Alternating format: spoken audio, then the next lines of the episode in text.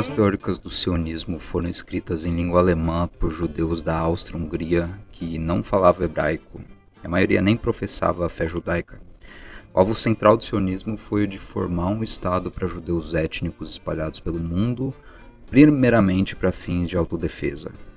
A década de 1880 viu uma onda crescente de violência antissemita na Rússia czarista e de lá em diante a coisa só piorou.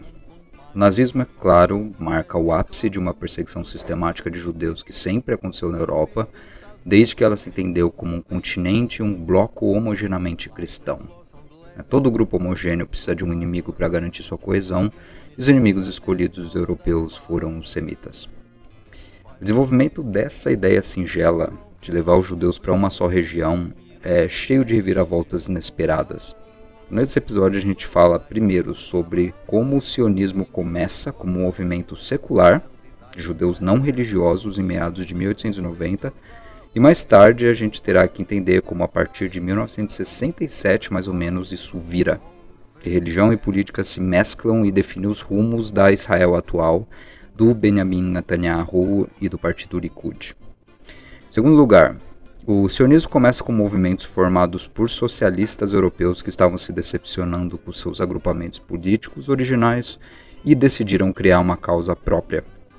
Sua própria utopia, diziam eles, então, mais de um livro imaginando uma terra futura dos judeus como uma confederação comunitarista foi escrito naquela época, influenciando o formato que o Estado de Israel tomou inicialmente. E para contar a história inicial do sionismo como uma ideia, a gente volta no tempo. A data é 20 de janeiro de 1909, para a qual está marcada uma conferência sionista no Hotel Central da cidade de Praga, Nela estiveram Franz Kafka e Max Brod, são dois ateus confessos, mas também o teólogo Martin Buber, que discursou algo sobre a regeneração do judaísmo. A ideia de o povo judeu se reunificar sob um só governo, reconquistar Jerusalém e a Palestina, é tão antiga quanto o judaísmo em si. O livro do Êxodo descreve o povo hebreu caminhando pelo deserto para fugir da escravidão do Egito, e toda a narrativa da Torá, ou Velho Testamento cristão, é uma mescla de promessa de uma reunião sobrenatural dos judeus sobre o Messias e todo esse papo. Só que naquela ocasião, em 1909, o Buber não ia insistir em uma religião que boa parte do seu público nem levava mais a sério. Eles estavam ali para discutir política.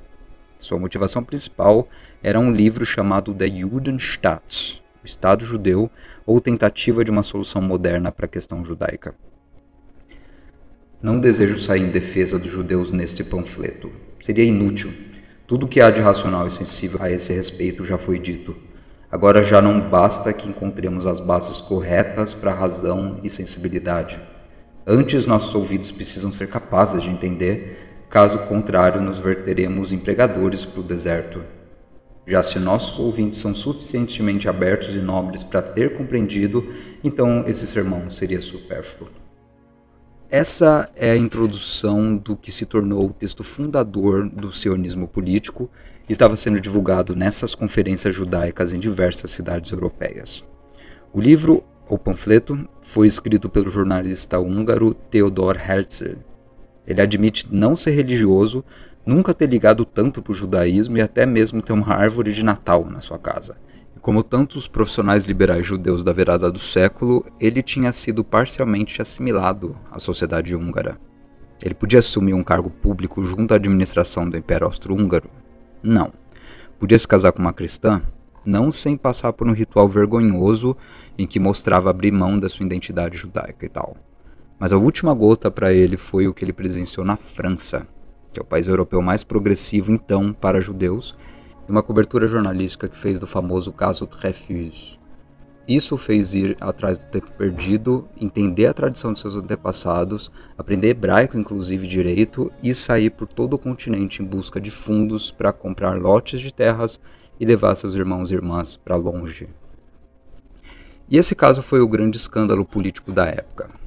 A gente tem essa figura chamada Albert Dreyfus, que era um capitão do exército francês, e foi condenado à prisão perpétua por vender segredos da instituição para os seus inimigos. Mas logo vieram à luz provas de que outra pessoa tinha feito isso. E o cara era inocente e nada fez que o exército mudasse sua postura. O judeu foi feito de bode expiatório para que um cristão do alto escalão do exército se safasse de um crime lesa pátria, antes de tudo. Bom, a sociedade francesa participou ativamente no processo. Escritores como Émile Zola e jornalistas como nosso camarada Theodor Herzl teceram comentários importantes que mostravam que mesmo a França, o berço da democracia moderna, era profundamente antissemita que as promessas da Revolução Francesa, aliás, na qual todos os judeus foram emancipados e viraram cidadãos de fato, essas promessas estavam sendo traídas por força da hierarquia enrijecida do exército e a péssima administração da Terceira República Francesa. E ataques a judeus então viraram uma pauta atrativa para os jornais. Para cada judeu alemão havia 10 habitando o Império Russo naquela época. E desde 1880 eles estavam passando pela pior violência de Estado dos últimos tempos. Os holofotes se voltam à Rússia, onde judeus não tinham direito à cidadania, eram segregados em zonas desassistidas e miseráveis, não tinham permissão de migrar e arrumar empregos nas cidades e eram condenados, portanto, a uma vida de ignorância e trabalho duro. O lugar de uma criança judia russa não era a escola, mas o campo, até que o exército a convocava para servir de bucha de canhão em alguma guerra quixotesca inventada pelo czar Alexandre III. Para piorar, teorias da conspiração foram naquelas décadas a mesma coisa que fake news estão sendo para nossa. Algo divulgado por uma mídia relativamente nova, que é o Jornal Diário, que se espalhava sem muito controle e ninguém sabia o que fazer a respeito. Então, delírios de que judeus seriam culpados por tudo que acontecia na disfuncional Rússia czarista garantem vendas de jornais como Basarabets o editor Pavolash Khrushchev insinuou que um jovem daquela região, chamado Mikhail Ribalenko, tinha sido assassinado por judeus na Páscoa do ano de 1903, e tudo para usarem o seu sangue para preparar a matzah, que é o pão ázimo que faz parte da culinária judaica. Os judeus eram, como eu disse, populações segregadas das populações cristãs, então não havia um contato direto entre essas duas demografias. Isso permitia que fossem pintados como uma espécie de bruxos, e você pode checar até filmes bem intencionados da época do expressionismo alemão, como Der Golem, do Paul Wegener. Judeus são retratados como bruxos de chapéu pontudo e roupas bizarras, com sua escrita estranha e uma língua e modos de vida arcaicos, mais próximos do sobrenatural. Se a gente não entende eles, eles podem estar tramando algo contra nós, é mais ou menos essa a lógica de um paranoico dentro de sociedades segregadas. Então, uma sugestão em um jornal aqui vira uma notícia de capa ali. E a história do assassinato de Mikhail Ribalenko por judeus chupadores de sangue, por mais ridícula que seja, vira uma bola de neve em questão de dias. E em 19 de abril, uma massa furiosa de cristãos ortodoxos sai da missa e parte para o gueto de Kishinev, onde destroem 700 casas, saqueiam 600 lojas, 49 pessoas são assassinadas e mais de 500 ficam feridas durante três dias de terror ininterrupto. E o diretor da polícia do czar, um cara chamado Vyacheslav Fonkliev, dá ordens para que a destruição não pare. Aquilo vinha se tornando um hábito russo e judeus eram assassinados e seus bens redistribuídos para a população de tempos em tempos, era um jeito de controlar uma população indesejada e manter os citadinos ocupados. E o que a Igreja Ortodoxa fez? Bom, essas massas destruidoras foram lideradas por padres, antes de tudo, como um correspondente do The New York Times relata em matéria de 28 de 4 daquele ano. O número de mortos pode parecer baixo, 49 pessoas, é que a gente não tem nada comparado ao que foi o holocausto nazista e a mortandade de milhões e milhões de civis. Mas aquilo revelava a impunidade escancarada dos atos de uma população que caçava seres humanos por esporte. É o acordo tácito naquele grande império entre a mídia, a polícia, a igreja e um monte de cidadãos desmiolados o bastante para levar esses poderes a sério. E tudo causou um impacto psicológico significativo no público dos anos de 1900. Cada notícia de mortandades na Galícia, na Romênia, na Ucrânia foi acabando com a paciência de pessoas como Theodor Herzl. Judeus não deviam mais se esforçar para assimilar. Isso seria fazer vistas grossas para a crise humanitária que estava no coração da Europa, da ideia de Europa. Europa provava sucumbir de uma doença terrível, o ódio racial, e estava além de reparação. Acredito que compreendo o antissemitismo, é de fato um movimento altamente complexo. Considero do ponto de vista judaico, mas sem medo, sem ódio. Acredito poder ver nele elementos de uma diversão vulgar, de inveja comercial habitual, de preconceito herdado, de intolerância religiosa e também de pretensa autodefesa. Creio que a questão judaica não é mais social do que é religiosa, embora às vezes assuma um e outro formato. Trata-se de uma questão nacional que só pode ser resolvida se transformada em uma questão política mundial a ser discutida e resolvida pelos povos civilizados do mundo. Essa leitura do antissemitismo pelo Herzl precisou de tempo para ser posta a teste por toda aquela geração. De fato, qualquer mudança no cenário político turbulento daquele comecinho do século XX podia colocar em jogo a segurança de toda uma demografia judaica. E o melhor exemplo para tal veio nos países que se formaram sobre os escombros do Império Austro-Húngaro, anos depois do Herzl escrever seu panfleto.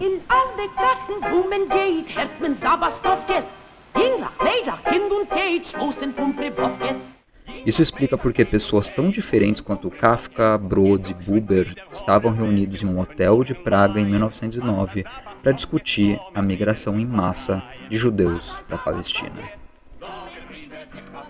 Se a gente lê as cartas do Kafka, eu destaco aqui as cartas dos anos 1920 para sua namorada Milena Jesenska, a gente nota como o crescente antissemitismo dos tchecos o confundiu. Estive na rua por toda a tarde e me banhei em ódio por judeus. Pela primeira vez ouvi chamarem judeus de Prashivne Plimeno, raça sarnenta. Não é razoável que se abandone o lugar onde se é tão odiado? O Kafka fala a partir da Tchecoslováquia, estado fundado em 1918 com a dissolução do mesmo império onde o Theodor Herzl morava.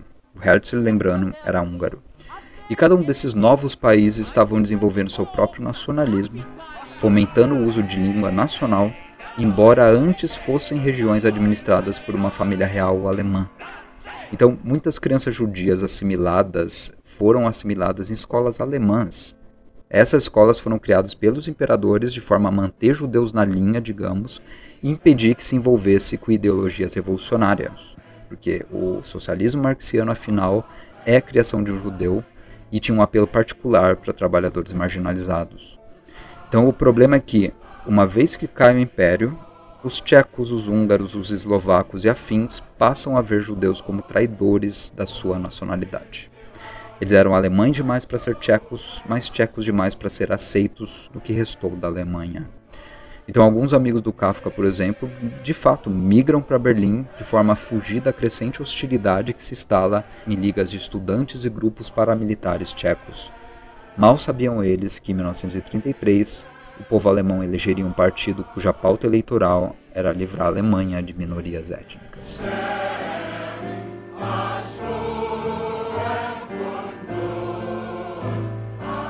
Depende dos próprios judeus se esse panfleto político permanecerá sendo, por ora, um romance sobre o Estado Nacional, diz o Hetzer.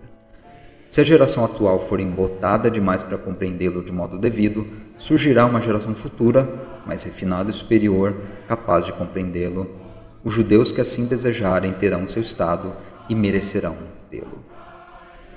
E é nesse cenário explosivo que o primeiro congresso sionista ocorre na cidade de Basileia, na Suíça, no dia 28 a 31 de agosto de 1897. Aqui é fundada a Zionistische Weltorganisation, que é a Organização Sionista Mundial, cuja premissa é explícita. O sionismo se esforçará para criar uma pátria na Palestina sobre as bases legais e públicas para aqueles judeus que não conseguem ou não querem ser assimilados em outras partes. Até então se falava tanto na Palestina, que na época era uma região subordinada ao Império Otomano, atual Turquia, embora aquela fosse uma escolha lógica, que lá estava o lar original do povo hebreu. Só que até a fundação do Estado de Israel, os sionistas chegaram a flertar com outras opções. Eles pensaram na Argentina, em Uganda e, por fim, escolheram a Palestina. Mais do que um congresso, aquele encontro foi ocasião para a criação de uma mídia judaica pan-europeia, começando pelo jornal Die Welt, do próprio Herzl, além de redes de contatos entre participantes de 24 países diferentes. Havia 100 delegatários mais ou menos, que é um número bastante modesto, mas eles estavam empenhados em fazer algo acontecer. Banqueiros judeus e donos de conglomerados industriais deviam ser contatados e convencidos a, por cada um a doar verbas para a causa do seu povo.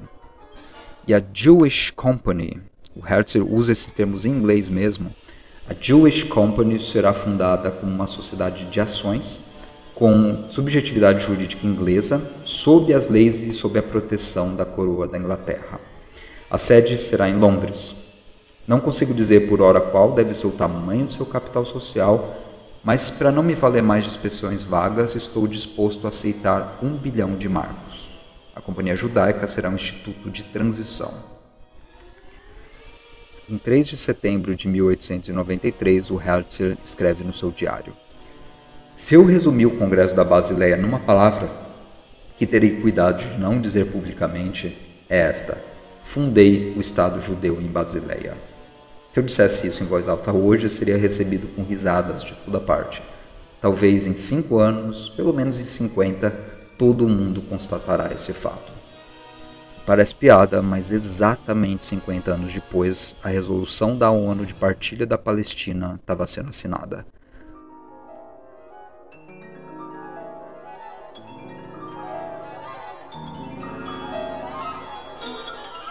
O Herzl não viveu para ver isso acontecer, já que ele falecera em 1904, mas para o Estado dos Judeus sonhado pelo jornalista se concretizar, a Jewish Company teria audiências tanto com o sultão otomano quanto com o primeiro-ministro do Reino Unido.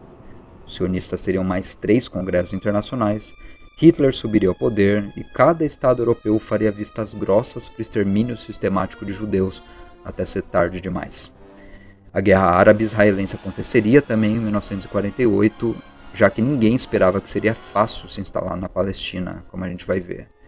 Cada um desses eventos foi central para a formação de Israel e para a diáspora judaica pelo mundo. E até então, Herzl imaginou seu Estado judeu como uma espécie de Wakanda, é uma utopia de paz e prosperidade e tecnologia. Ela não seria uma teocracia, ele fala isso abertamente, como alguns ortodoxos queriam que fosse, e tampouco o hebraico seria a língua oficial. Então ele diz em determinado trecho: Não conseguimos conversar em hebraico. Quem entre nós sabe hebraico o suficiente para comprar uma passagem de trem nesse idioma? E esse foi um dos prognósticos que o Herzl passou longe, como a gente sabe, mas o plano geral, de qualquer forma, estava formulado. Historiadores israelenses não tratam Herzl como um intelectual de fato, já que ele não foi um pensador muito sistemático. Ele era mais um sonhador, e um jornalista talentoso que conseguiu comunicar uma ideia e contagiar seu público. Então, antes de ele morrer prematuramente, ele escreveu uma utopia, a moda da época. Então, o socialista estadunidense Edward Bellamy tinha publicado um livro chamado Olhando para Trás, em que ele imaginava um futuro pós-capitalista de prosperidade e paz na Boston do ano 2000. E o Herzl pegou carona e fez sua versão do Estado judaico num livro chamado Altneuland, um livro de 1902. O romance conta a história de Friedrich Löwenberg, que é um judeu vienense cansado da Europa que vai com um amigo para uma remota ilha no Pacífico. Ele faz uma parada na Palestina e a julga uma terra atrasada, escassamente povoada. Ele fica 20 anos seguintes na ilha, isolado da civilização, só que na volta ele se depara com uma Palestina totalmente mudada, futurista, drasticamente transformada por esforços de uma organização judaica chamada Nova Sociedade que surgiu naquele meio tempo e reabitou Altneuland. Árabes têm direitos idênticos aos judeus naquele lugar e os dois povos convivem de boa, tranquilamente. A industriosidade dessa confederação semítica fez com que Altneuland superasse a ineficiência de uma Europa tracejada por guerras e corrupção, fazendo emergir ali uma nova potência. Esse livro atraiu tanto socialistas da época quanto os novos sionistas que vinham acompanhando o trabalho do Herzl e seus correligionários. Então, no mesmo ano, ele foi traduzido para o Yiddish, que é a língua judaica mais falada pela comunidade europeia, e então para o hebraico. E o nome da tradução hebraica é Tel Aviv, a partir de um jogo de palavras com o título original alemão. Com a fundação do Estado de Israel mais tarde, o Herzl seria homenageado tendo o título de um dos seus livros atribuído à capital do país. E o ano é 1904 e Theodor Herzl falece aos 44 anos de idade de esclerose cardíaca. Na época estava em pauta a possibilidade de um novo estado ser fundado sob auspícios da Grã-Bretanha no atual estado da Uganda. E as últimas palavras registradas de Herzl, que morreu sem ver a terra que lhe foi prometida, não por Yahvé, mas por Chamberlain, foram as seguintes: Diga olá à Palestina para mim. Eu dei o meu sangue pelo meu povo. Na época, o sionismo ainda era um sonho muito distante. Somente 1% dos judeus europeus tinham se contagiado de fato pelaquela causa. Os poucos que gozavam de vantagens de assimilação consideravam o trabalho do Herzl contraprodutivo, na verdade. Ele só estaria atiçando mais os pavores conspiracionistas de parte da população ao sugerir que sim, judeus estavam conspirando para conquistar poder político e agir contra os interesses dos estados nacionais que os abrigavam, mesmo que fosse como cidadãos de segunda classe. E no próximo episódio a gente fala dessa faceta. Como o primeiro antisionismo é encabeçado por judeus ortodoxos, que queriam uma teocracia, mas também pela classe média judaica mais interessada em assimilação. A gente fala como o Congresso Sionista da Basileia é ficcionalizado e retratado como um plano de dominação mundial de judeus anticristãos e maçons e vira os protocolos dos sábios de Sião, foi uma das leituras preferidas de Adolf Hitler e um dos textos base para teorias da conspiração ainda em circulação. O sionismo filosófico e a imigração em massa à Palestina também serão temas tratados por meio da figura de Max Brod Chaim Weizmann, Zev Jabotinsky e David Ben-Gurion, todos surgem como líderes políticos do movimento após a morte do Herzl, e o problema é que cada um tem uma ideia bem particular de como se configuraria o Estado de Israel. de wo man geht, hört men sabas. Jinglach, Mädach, Kind und Keitsch, Hosen, Pumpe, Bockes. Jinglach, Mädach, Kind und Keitsch, Hosen, Pumpe, Bockes. Genug schon wieder hore, wenn genug schon morgen leihen. Mach das sabas lo mir brieder sich befreien. Mach das sabas lo mir brieder sich befreien. freien. Und Scherz, der lo mir de Kräften die Hände, Lo me Nikolai, Kalender, Brenn.